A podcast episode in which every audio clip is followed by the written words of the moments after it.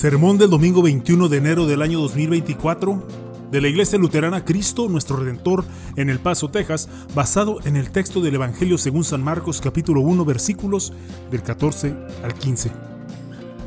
En las Sagradas Escrituras encontramos varios llamados de parte del Señor. Está el llamado a amar, el llamado a obedecer, el llamado a servir.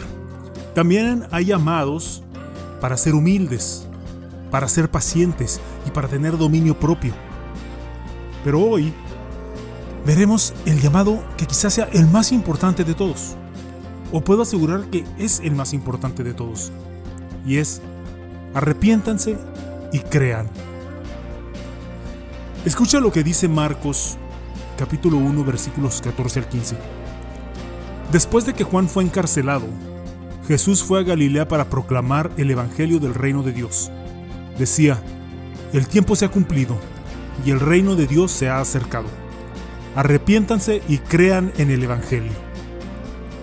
¿Has oído el llamado? Arrepiéntanse y crean en el Evangelio.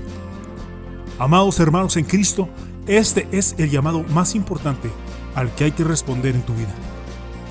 Ningún otro llamado se le compara. Ningún otro llamado tiene mayores implicaciones. Es concretamente la diferencia entre aquellos que están en el cielo que respondieron al llamado y aquellos que están en el infierno que no lo hicieron. No estoy exagerando. De hecho, este llamado es tan importante que pueden ir a cada libro de la Biblia y escucharán o verán este llamado. Mencionen el libro y encontrarán en él el llamado a arrepentirse y a creer. Después de que Juan Bautista fuera encarcelado, Jesús fue a Galilea a proclamar el mismo mensaje que Juan había pregonado antes de ser metido en prisión. Escucha el mensaje de Juan en Mateo 3, 1 al 2. En aquellos días se presentó Juan el Bautista predicando en el desierto de Judea. Decía, arrepiéntanse porque el reino de los cielos está cerca. Ahora escuche el mensaje de Jesús en Mateo, eh, perdón, en Marcos 1:15. El reino de Dios se ha acercado. Arrepiéntanse y crean en el evangelio. Esto no es coincidencia. Las palabras después de que Juan fue encarcelado, Jesús fue a Galilea, no son para darnos un referente al tiempo o un marco de la época en que ocurrieron estos hechos, son una transición importante. Es, por así decirlo, un relevo. Juan está en la cárcel, pero el llamado al arrepentimiento debe continuar. Le toca a Jesús seguir proclamando ese llamado. Es así de importante. Este relevo de Juan Bautista, de, Jesús relevando a Juan Bautista, es importante porque ahora será aquel, aquel de quien todo el Antiguo Testamento testificaba y aquel de quien el mismo Juan hablaba, este entrará en escena. Cada profecía, y cada promesa de Dios han conducido a este momento. Y todo lo que Jesús diga y haga a partir de este momento en Marcos 1, 14 al 15, tendrá una relevancia eterna. Existen dos palabras en griego para tiempo. Una es cronos, de donde proviene nuestra palabra cronología, otra es cronómetro, en fin, cronos se utiliza para explicar un orden o una serie de eventos. Pero cuando Jesús dijo el tiempo se ha cumplido en Marcos 1.15, la palabra que utilizó para tiempo fue kairos. Y kairos se utiliza para referirse a un momento importante, a un acontecimiento histórico. Ahora, ¿qué tan relevante para la historia fue ese momento de Marcos 1, 14 al 15? Fue tan relevante que todo lo que sigue a Marcos 1, 14, 15 son las buenas nuevas que Jesús les proclama a los que se arrepienten y creen.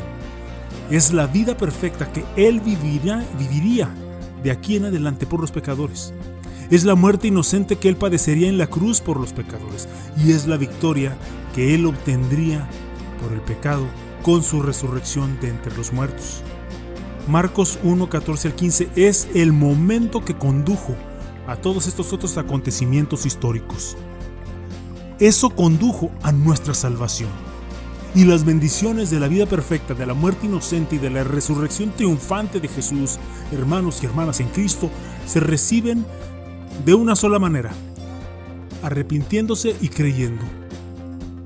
El llamado a arrepentirse y creer no es solo un llamado de Juan Bautista o del pastor Dan.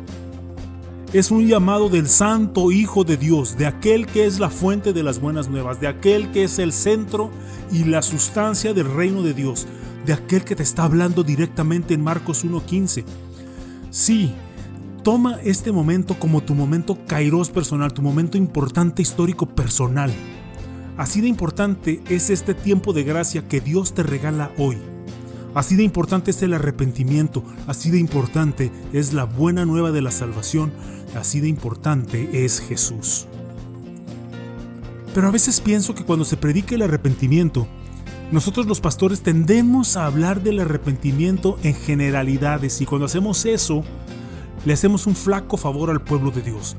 Porque de nuevo, quiero enfatizarles que este momento en Marcos 1, 14 al 15 es realmente importante para cada uno de nosotros. Así que permítanme ser específico sobre el arrepentimiento. El, arrepentimiento es dos cosas. Es un llamado a salir y también un llamado a volver. Es un llamado a salir del pecado y un llamado a volverse al Salvador, volverse a Cristo. Por lo tanto, cuando Jesús nos ordena arrepiéntete, está llamando a todos los mojigatos en esta sala. Está llamando a los de actitud petulante, a todos los fariseos de esta sala que actúan y hablan como si fueran mejores que los demás.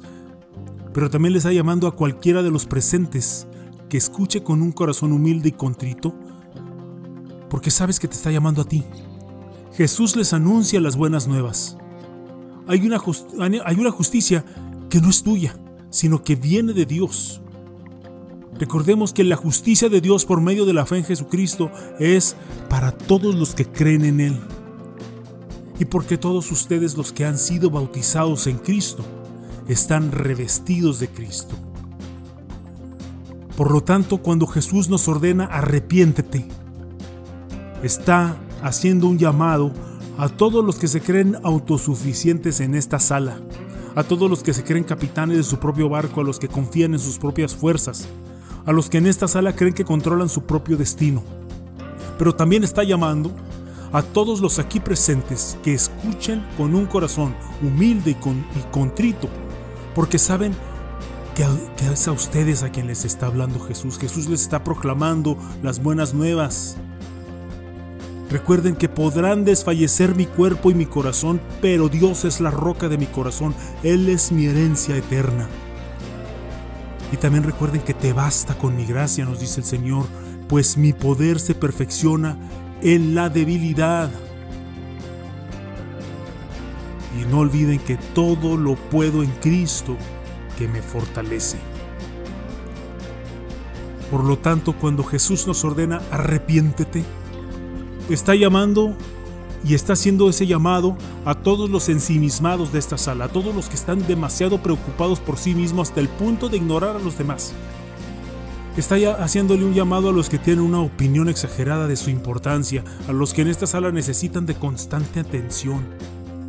Pero también está haciéndole un llamado a todos los aquí presentes que escuchen con un corazón humilde y contrito y que saben que los está llamando, a ustedes, que Jesús les proclama buenas nuevas. Y recuerden, pero con Cristo estoy juntamente crucificado. Y ya no vivo yo, sino que Cristo vive en mí. Y lo que ahora vivo en la carne lo vivo en la fe del Hijo de Dios, el cual me amó y se entregó a sí mismo por mí. Recuerden que el amor de Cristo nos lleva a actuar así, al pensar que si uno murió por todos, entonces todos murieron. Y Él murió por todos, para que todos los que viven ya no vivan para sí, sino para aquel que murió y resucitó por ellos. Por lo tanto, cuando Jesús nos dice arrepiéntete, les está haciendo un llamado a todos los que se gratifican a sí mismos en esta sala, a todos los que se atiborran de los antojos de su naturaleza pecaminosa, a los que beben demasiado, a los que miran pornografía, a los que en esta sala tienen un apetito insaciable por las cosas del mundo. Pero también les está haciendo un llamado a cualquiera de los presentes que escuche con un corazón humilde y contrito porque saben que Jesús les está haciendo ese llamado. Jesús les está proclamando las buenas nuevas.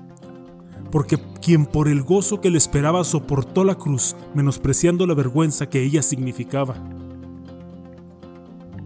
Y que por tanto no hay ninguna condenación para los que están unidos a Cristo Jesús.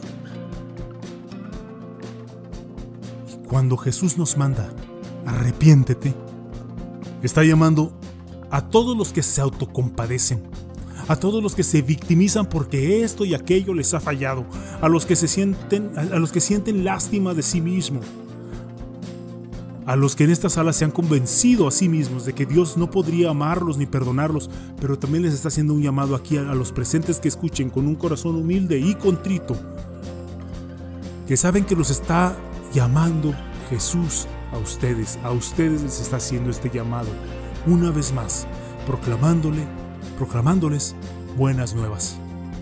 Porque somos más que vencedores por medio de aquel que nos amó, y que ni lo alto ni lo profundo ni ninguna otra cosa creada nos podrá separar del amor que Dios ha mostrado en Cristo Jesús nuestro Señor. Ahora hermanos les pregunto humilde, pero sinceramente, ¿has estado escuchando?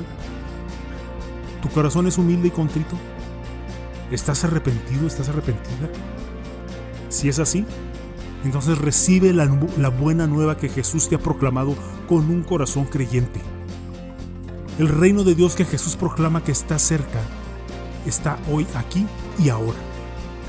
Hoy es el día de la salvación. Todo lo que es de Dios es tuyo. Todo lo que ha hecho por ti es tuyo.